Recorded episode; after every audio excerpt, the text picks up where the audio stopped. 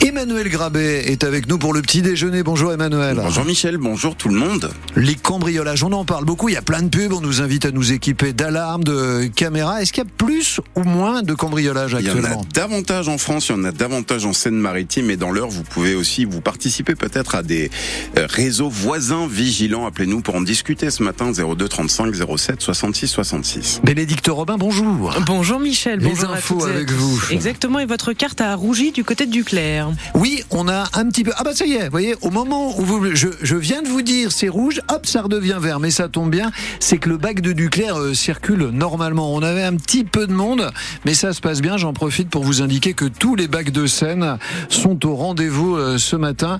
On a tout cela sur l'appli du département de la Seine-Maritime. Petite météo grisounette, hein Du gris et du vent à 75 km heure, effectivement, de la douceur quand même. On attend jusqu'à 14 degrés et il fait déjà ce matin entre 8, 9 euh, et 10 degrés. Pour les plus chanceux, météo complète avec vous sur Facebook après l'info.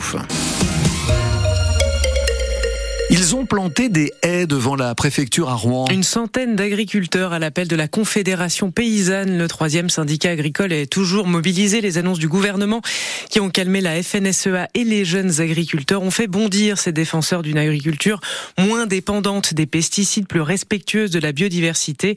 La pause sur le plan de réduction des pesticides notamment est jugée comme une absurdité par les agriculteurs que Coralie Moreau a rencontrés. À chaque fois, bah, c'est le FNSEA qui arrive à défendre ses buts. Les agriculteurs de la Confédération paysanne ont un peu la gueule de bois. Les barrages levés, le constat est amer. La mise en pause du plan de réduction de l'usage des pesticides est une aberration pour Robin. À 29 ans, il est installé depuis peu comme maraîcher arboriculteur à Côtebec-en-Caux. Ça va à l'encontre d'une euh, forme d'agriculture qui est nécessaire dès aujourd'hui et pour demain, euh, c'est-à-dire une agriculture qui n'est pas basée sur le productiviste et sur l'exportation et donc euh, qui réfléchit plus à des méthodes de, de vertueuses sur l'environnement. Ce que veulent les paysans, c'est une rémunération juste pour leur travail et ce n'est pas le cas pour les apiculteurs. Le prix du miel est passé sous la barre des 2 euros le kilo à l'achat dans les coopératives.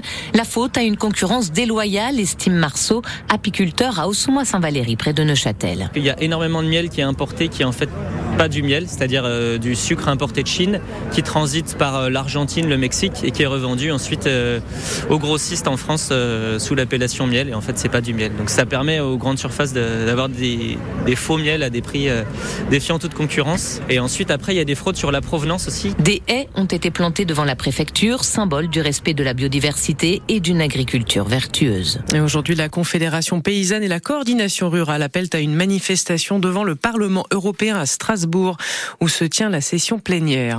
Des manifestations ce matin à Rouen et au Havre, celle des enseignants appelés à la grève par plusieurs syndicats pour réclamer toujours des hausses de salaire, de meilleures conditions de travail, mais aussi et surtout pour dénoncer les mesures qui arrivent pour la rentrée prochaine avec la mise en place notamment des groupes de niveau.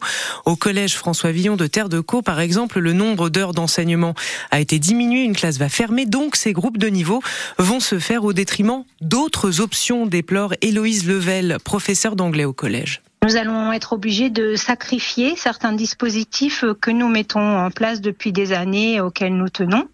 Peut-être sacrifier euh, le français culture antique qui est en place depuis deux ans, peut-être sacrifier la fonction jeune sapeur-pompier euh, auquel nous tenons et auquel les élèves tiennent également, peut-être sacrifier des groupes en anglais, euh, perdre du soutien en piscine. Enfin, il va falloir faire des choix et ce sont des choix très très complexes euh, à faire parce que tous ces dispositifs sont très importants pour nos élèves.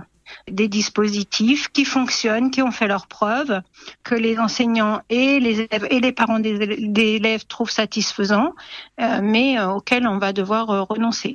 Héloïse Level, professeure d'anglais au collège François Villon de Terre de Caux et de cette mobilisation des enseignants, nous parlerons tout à l'heure avec notre invité Sylvain Caron, le principal du collège René Coty de Val-de-Cy et secrétaire départemental du SNPDEN, E le premier syndicat des chefs d'établissement. Il sera avec nous à 8h15. L'assaillant d'Arras avait bien planifié son attaque et délibérément visé Dominique Bernard, son ancien professeur de français de 4e. C'est ce qui ressort de son interrogatoire devant la juge d'instruction. Dominique Bernard avait été poignardé à dans son établissement du Pas-de-Calais le 13 octobre dernier.